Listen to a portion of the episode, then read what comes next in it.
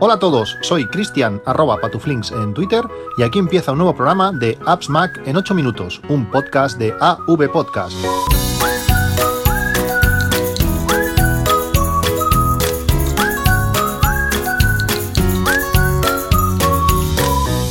Hola a todos, mañana de sábado, eh, mañana tranquila en casa, avanzando algunos temas y perfecta para, grabar un, podcast. Un sábado que nos hemos levantado con un par de ofertas interesantes, sobre todo la, de la GoPro Hero 4 Session, esa cámara deportiva pequeñita eh, en forma de cubo que tiene una calidad de sonido increíble y la calidad de imagen excelente, que me la llevo muchas veces pues para ir a correr, te cabe en cualquier bolsillo y la puedes sacar y grabarte o hacer fotos. Eh, es genial, me encanta, la uso mucho y que está a su precio mínimo histórico. Eh, nunca había llegado a estos 139 euros que, vale ahora. Eh, es la ocasión. la única pega para mí es que no tenga 4K, que eso ya lo hace la Hero 5 Session, pero aquella se va a más de 300 y está como digo 139 euros. Es muy muy recomendable su compra. Eh, os dejaré los enlaces a todo lo que voy a comentar en este podcast que hay unos cuantos en, la descripción del, podcast. Si usas la aplicación de podcast de, de Apple de iOS eh, levantas para arriba y aparecen todos los enlaces. Y en por ejemplo Overcast pues desplazando hacia el lado también también los tienes. Bueno voy al lío. Eh, también me habéis preguntado muchos sobre el cinturón que utilizo para correr que os he hablado 100 veces de, de él. He encontrado la misma versión que, yo tengo, pero en negro en Amazon, 190, eh, uy, 190, 19,95 euros. Es el cinturón este deportivo de puro, que es elástico, se ajusta súper bien, llevas un iPhone Plus y ni te enteras, yo os, lo he explicado muchas veces que a veces me ha pasado de salir a correr y mientras estás corriendo dices, ostras, me deja el teléfono y, no, está en la espalda, no sé que no, no se mueve. Y eh, como digo, este es en negro y el que tengo es en amarillo, pero, pero está realmente bien. Eh, este, este, es su precio normal, no, no tiene una oferta especial, pero es un bueno os cabe hasta la, hasta la GoPro en, en, uno de los bolsillos laterales. En el segundo podéis meter el, el iPhone las llaves o, lo que sea. Bueno hoy quería hablaros un poco sobre el tema USB como sabéis eh, en los próximos días espero que el martes me llegue mi, mi MacBook Pro. Estoy preparando muchas cosas eh, estoy haciendo listas de software. Os hablaré en los próximos días sobre, sobre el tema. Están saliendo creo que cosas interesantes. Pero hoy quería hablaros sobre el lío de los USB eh, yo tenía eh, nociones, pero hasta que no me he puesto un poco encima y no he leído sobre el tema, no me he dado realmente cuenta de lo, de lo que significa. Os lo voy a explicar. Como sabéis, eh, el USB es un, es un tipo de conexión que lleva ya muchísimos años con, con nosotros, creo que es de, finales de, de, los 90. Cuando, cuando se lanzó el, ese USB 1, el, USB 1 es un protocolo de, transmisión y luego están las conexiones. Eh, Sabéis, hay diferentes tipos. Están el tipo A, que es el tipo normal, es el tipo más común, ese rectangular con sus cuatro hilos. Luego está el tipo B, que es el que utilizan muchas impresoras, es, más, más cuadrado con las puntas eh, recortadas, por, por las puntas superiores. Luego tenemos los mini A y los mini B, que son similares, pero son un poquito más chiquititos. El mini A eh, tiene las puntas inferiores recortadas y el mini B es más rectangular, pero es mucho más pequeño que el de tipo A normal. Y luego están los micro A y micro B, que son los que se, han utilizado pues, en muchas cámaras, en muchos dispositivos. Estos son eh, conexiones para el mismo protocolo del USB. El USB, el USB 1.0, que fue lanzado en, en, el año 96, tenía una, una, tasa de transferencia de hasta 1,5 megabits por segundo. Eh, eso son 188 kilobytes. Eh, imaginaos, eh, para un MP3 de 3 megas te podías morir. Casi, casi 5 segundos por mega. imaginaros transmitir cosas grandes con esas velocidades. la versión 1.1 que salió varios años después, eh, tenía ya una, una, tasa de transferencia, pasó del ese 1,5 megabits a 12 megabits, 1,5 eh, megabytes por segundo. Eh, no está mal, es un, una mejora. después apareció el, el 2.0, el USB 2.0, que hemos tenido durante bastantes años. Todos estos utilizaban el mismo tipo de, de conector, ese conector tipo A, el rectangular de, de, siempre, el más común. Pues ese, todos utilizaban ese mismo conector. y este, este USB 2.0 tenía una tasa, una tasa de transferencia de hasta 480 eh, megabits por segundo, unos 60 megabytes. O sea que eh, realmente eh, lo máximo no llegaba, no solía sobrepasar los 280 megabits, unos 22 megabytes reales. Todo esto por el tema del cable. El cable no, no daba mucha cosa, no, daba mucha cosa más. En todo esto apareció el USB 3.0. El USB 3.0 tiene una tasa de, transferencia de 5 gigabits por segundo, lo que son unos 600 megabits, megabytes reales, y realmente estaba, está bastante bien.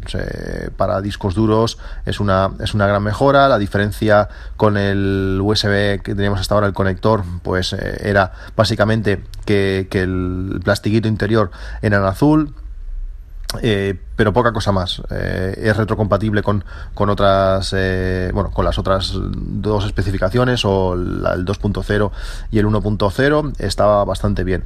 Pero a finales de 2016, o en 2016 creo que fue, apareció la, la especificación de USB 3.1.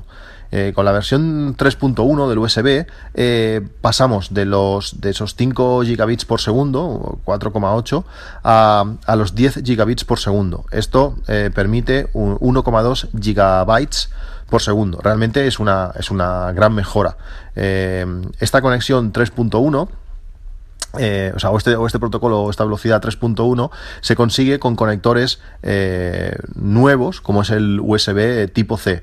Estamos hablando de Mm, protocolos y estamos hablando de conexiones. Eh, no, no, está directamente relacionado eh, el conector con el protocolo que, vaya o, el sistema que se utilice para transmitir la velocidad por ese, por ese conector. Son cosas distintas y importantes porque luego, luego veréis por qué.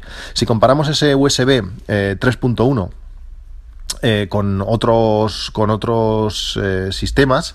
Eh, por ejemplo, el SATA tiene una velocidad de transferencia de 2,4 gigabits por segundo. Recuerdo el USB 3.1 10. el USB 3.0 tenía 4,8.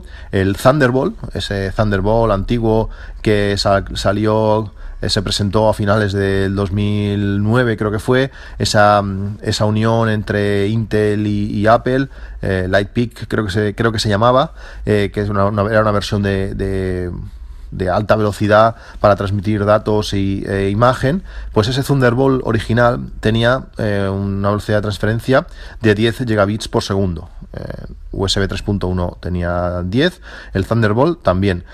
Thunderbolt 2, por ejemplo, ya tiene una velocidad de 20 gigabits por segundo y el actual, el que tienen los nuevos ordenadores, em, tiene este Thunderbolt 3, tiene una, tasa de transferencia de 40 gigabits por segundo. Podemos transmitir 5 gigabytes eh, por segundo, es muchísimo. Sabéis la, diferencia entre bits y bytes. Eh, bytes es el número partido entre 8, eh, un bit es un 1 o un 0 y un byte pues sería la unión de 8, 8 bits. Eh, como veis, el USB 3.1 es cuatro veces más lento que el Thunderbolt 3. Esto es muy importante. Eh, otras conexiones de tarjetas, por ejemplo, el PCI Express eh, daría hasta 16 gigabits por segundo, SATA 3 daría hasta 6 gigabits por segundo. Como veis, es más rápido que algunas conexiones internas, pero se queda un poco lejos del, Thunderbolt. ¿Por qué voy todo esto? porque los nuevos pues, portátiles de, Apple, mi portátil que estoy esperando, o el MacBook, eh, tiene eh, la interfaz donde el conector es USB-C, pero además lo que funciona por dentro, por decirlo así, es Thunderbolt 3. Eh, igual que el Thunderbolt 2, el conector que tenía era el del mini DisplayPort, que es parecido al USB tipo B, ese que, usaban las impresoras, pero un poquito más pequeño, pues eh, Thunderbolt siempre ha utilizado un conector mm, que se utiliza para otras cosas, eh, como digo, el Thunderbolt 2 utilizaba el de mini DisplayPort, pues el Thunderbolt 3 utiliza una conexión USB tipo C. Que tengamos USB tipo C no significa que el puerto sea eh, Thunderbolt y eso genera bastantes, bastantes confusiones. Además, en cuanto hacemos una transferencia de, USB-C a otra cosa, eh, si el cable no es bueno, si el adaptador no es bueno, podemos llegar a perder eh, el Thunderbolt. Ahora, ahora, ahora veréis en los casos.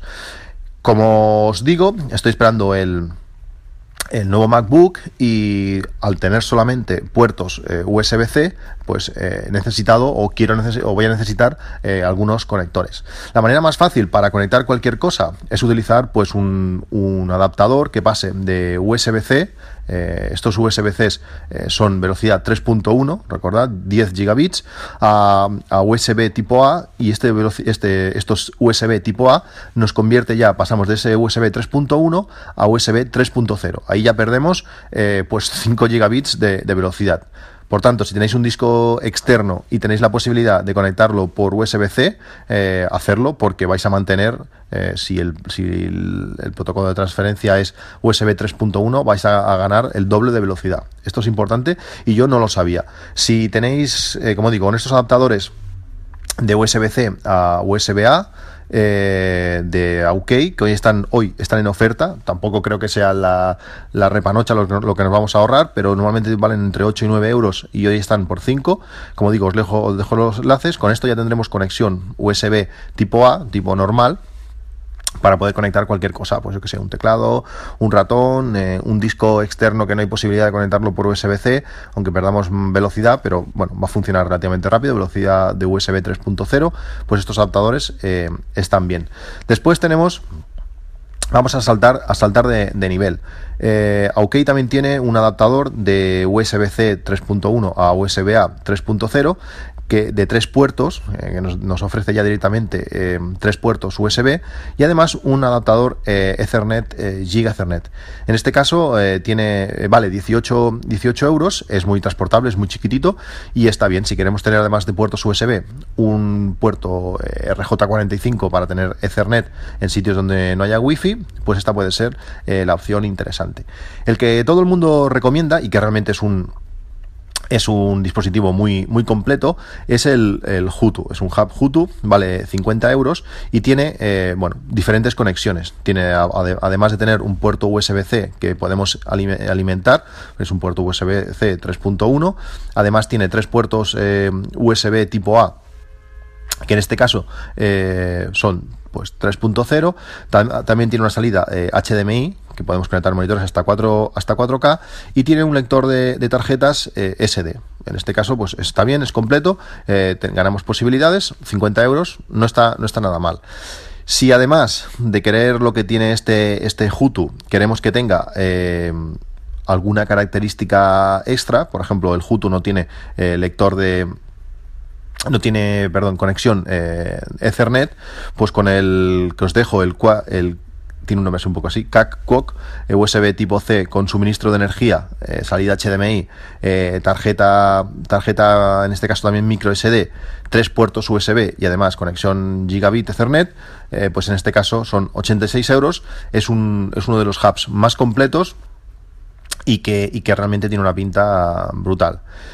¿Qué pasa en todos estos casos? Pues que yo quiero aprovechar mis monitores. Yo tengo dos monitores eh, Apple Cinema Display con conexión eh, mini DisplayPort y quiero, quiero aprovecharlos. Eh, el problema que tenemos es que cuando utilizamos cualquiera de estos hubs, si no conectamos el monitor por HDMI, que en mi caso no puedo, eh, tengo y quiero conectarlos a través del mini DisplayPort, eh, necesito una conexión directa de USB-C a mini DisplayPort, porque si lo conecto en cualquiera de los otros puertos que me dan estos hubs, no funcionará, porque estamos perdiendo la parte Thunderbolt. Eh, todo, todo lo que toca Thunderbolt incrementa el precio eh, muchísimo. Por tanto, la mayoría de estos hubs lo que te hacen es perder ese, ese Thunderbolt, esos 40 gigabits por segundo los pierdes, pasas todos a USB 3.1 o 3.0. Y, y, bueno, en la mayoría de los casos nos va a servir, pero en este caso concreto no, no funciona.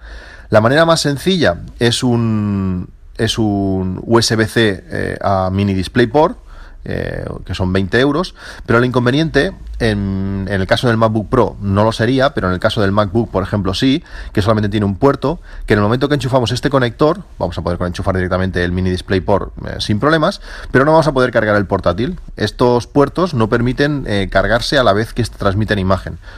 como veis, la cosa se empieza a complicar un, un poco. Hay un hub eh, que, que, está bien, que es el eh, Hyperdrive eh, Hub Thunderbolt 3, que mantiene, además de darnos todas estas características de USB-C con, con, la pantalla, bueno, sí, con salida para, para HDMI, lector de tarjetas, súper compacto, eh, puertos USB 3.0 eh, nos da un USB-C para, para transmitir a la máxima velocidad 3.1 además tiene otro segundo USB-C que, es Thunderbolt en este caso y mantendremos los 4 gigabits por segundo. Para mí es el, el, el hub casi perfecto. Tiene algunas cosillas que no pero es casi perfecto. Eh, Problema, si conectamos a ese Thunderbolt el adaptador USB-C eh, mini DisplayPort, tampoco podremos cargar el portátil. Deberíamos utilizar otro puerto, otro segundo, otro segundo puerto. Este hub en concreto solamente funcionaría en el MacBook Pro porque utiliza dos USB-Cs. Eh, para poder hacer eh, todo esto de pasar también el Thunderbolt, necesita dos, dos USB-Cs. Con un MacBook, pues lógicamente solo tiene uno y no podríamos, y no podríamos enchufarlo. El objetivo de todo esto es pues montarme una especie de dock donde yo llegue, enchufe una única cosa y con eso ya tenga pues todo, tenga mi, música, tenga eh, los, el ratón y el teclado, eh, tenga conexión Ethernet, es sustituir el Mac Pro para poder colocar allí el MacBook y enchufando un solo cable eh, lo tenga todo. Con este no, no lo conseguiría, primero porque no tiene salida de Ethernet y aparte pues la manera de conectar el mini DisplayPort no sería, no sería lo, más fácil del mundo.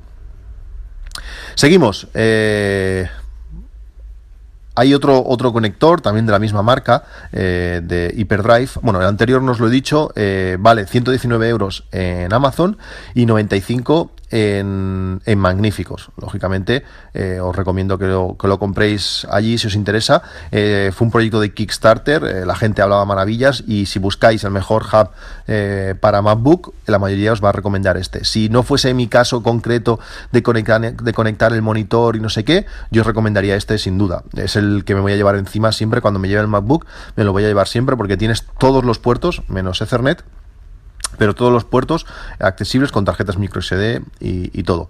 Como digo, existe otra versión de este, de este hub de la misma marca, eh, Hyperdrive, que, en este caso sí que da con salida mini DisplayPort y además permite cargar el hub en un único puerto eh, USB-C. Este para el MacBook eh, sería ideal. Y este tiene un precio de 56 euros.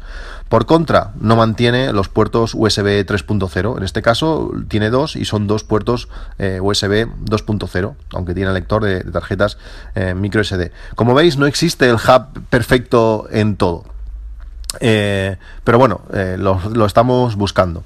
Si, si tuviese que deciros el mejor hub o el hub más perfecto que, he visto, pues es uno de la marca eh, Cable Creation, que en este caso tiene un precio que sería una de sus desventajas de, de 110 euros, pero quitando el precio y bueno y el color, que solamente está en oro rosa, tiene tela, tiene salida para todo. Es el hub ideal Además, tiene un pequeño cable de 15 o 20 centímetros que nos permite conectarlo y no tenerlo enganchado al, MacBook como sería la mayoría de, los otros hubs. Esto nos permite, pues, por ejemplo, si lo tenemos en, una, en una, base como la que os recomendaré al final, eh, tenerlo un poquito elevado y que no esté todos los cables tirando del, conector. De esta manera el cable pues baja un poco hacia abajo y podemos tenerlo en una posición más cómoda.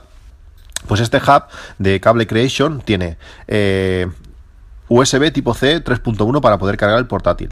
Tiene salida eh, Thunderbolt, eh, tiene salida HDMI, tiene salida eh, mini DisplayPort, tiene salida VGA para monitor, tiene Ethernet, tiene USBs, tiene de todo. Está, es un, es un hub que, está, que está todo, que está, tiene de todo, y aparte también tiene conector eh, de audio. Sería el ideal, pues para reemplazar, por ejemplo, mi Mac Pro, tenerlo conectado y al llegar con el MacBook un solo cable, eh, tenerlo todo. Como digo, 110 eh, euros, el color no es el, no es el ideal, pero, pero es un hub que está, que está muy bien.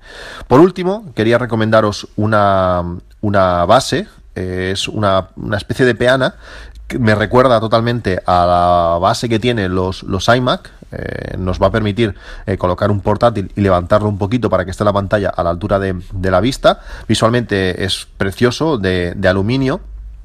Y como digo, lo va a colocar en una posición ideal para tenerlo a una buena altura, poder dejar, por ejemplo, debajo un teclado y, un ratón o, un trackpad para no tener que estar tocando directamente eh, el MacBook eh, y ponerlo tener a una distancia un poquito, un poquito mejor. Y además, pues va a permitir que al no estar tocando totalmente la mesa, que se refrigere un poco, un poco más. Bueno, pues estas son las, las vicisitudes del USB-C. Eh, una cosa es lo que va por dentro, por decirlo así, y otra cosa lo que está afuera, lo que es el conector, y, si, depende de lo que utilicemos, pues vamos a perder eh, el Thunderbolt de nuestros Macs. O, vamos a pasar de la velocidad 3.1 que nos puede dar el USB-C a la velocidad 3.0 que nos va a dar los conectores eh, tipo A. La mayoría de estos inconvenientes eh, se desaparecen si queremos utilizar más de un puerto y utilizar pues eh, conectores o, dongles específicos pues mira uno para el USB uno para la red uno pues para pasarlo a USB tipo A otro para lector de tarjetas pero si lo queremos conectar todo en un, en un único puerto que sea enchufar y listo que para mí es una de las grandes ventajas de este, eh, de este tipo de conexión de, USB tipo C pues la cosa se, se complica un poco ¿Qué conexiones, qué dongles utilizáis vosotros? ¿Me recomendaréis otros distintos? Eh, espero vuestros comentarios como siempre en podcast.appsmac.com en awepodcast.net o como sabéis por el correo en appsmac.com arroba gmail.com. Esto es todo, un saludo y hasta luego.